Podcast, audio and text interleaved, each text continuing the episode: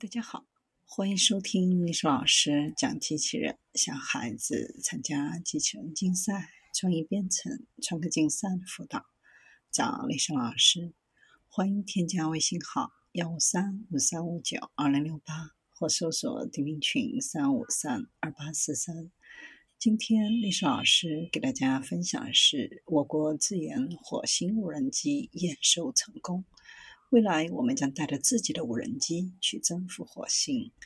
提到火星无人机，大家可能都会想起搭乘毅力号前往火星的机智号无人机。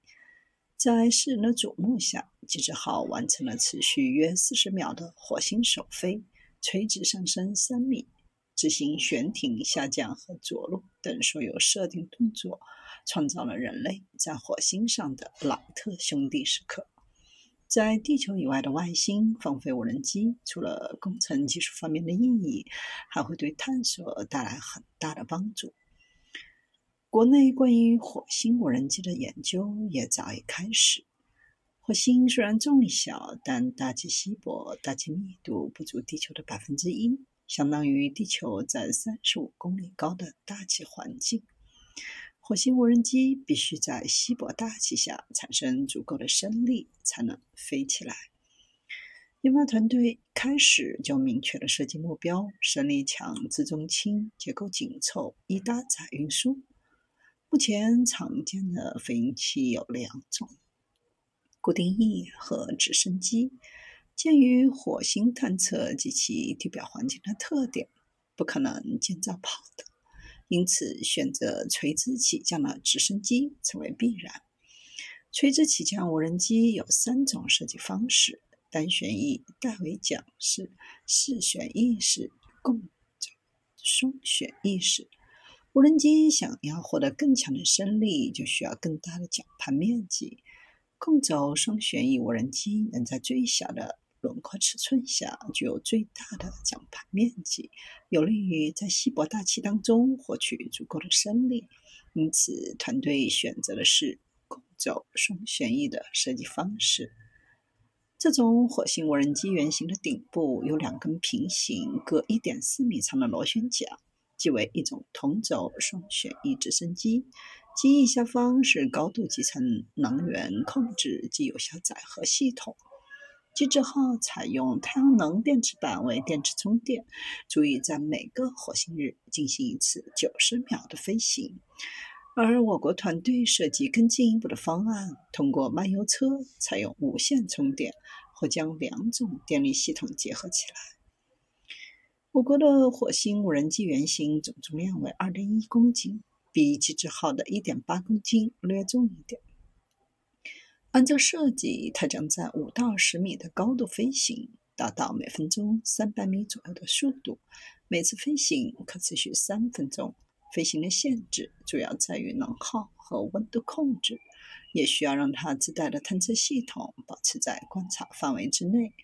火星地形存在明显的南北差异，南半球遍布高低起伏的山脉和峡谷，以及大大小小的陨石坑。北半球地形相对比较平坦。火星车在复杂的火星地表行驶的时候，可能会存在行驶受限制、前进速度较慢、探测范围较小等问题。因此，绝大多数的火星着陆探测器都降落在北半球及赤道附近，南半球的探索任重道远。有没有可能设计一个可以在火星巡飞的多光谱探测系统，来给火星车当导游呢？这个想法其实是通过对前方区域进行成像，漫游车可以更好的选择路线，避开那些限制驾驶并给驾驶带来挑战的区域。无人机上的微型多光谱成像系统还可以检测具有科学价值的目标，提供重要化合物的证据。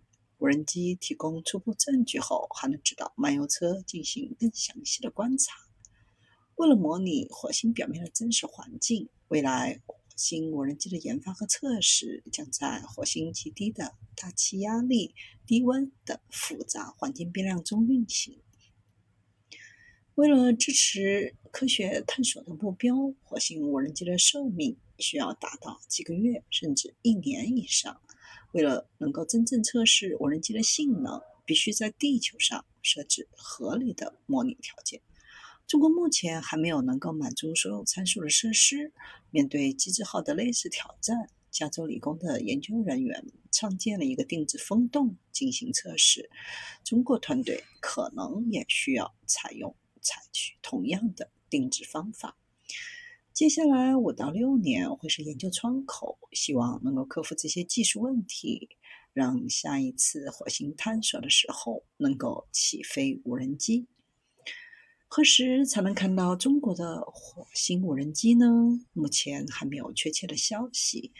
中国的第一辆火星车“天问一号”火星探测器搭载了“祝融号”，于今年五月成功着陆火星。一趟任务完成了绕落巡三大目标。与之前的月球任务不同，火星探测没有备用的登陆器。下一次行。行的星际任务预计将在二零二八到二零三零年左右，将会是一次复杂且史无前例的火星样本收集返回任务。而在此之前，将会有一次从小行星上获取采样的预演。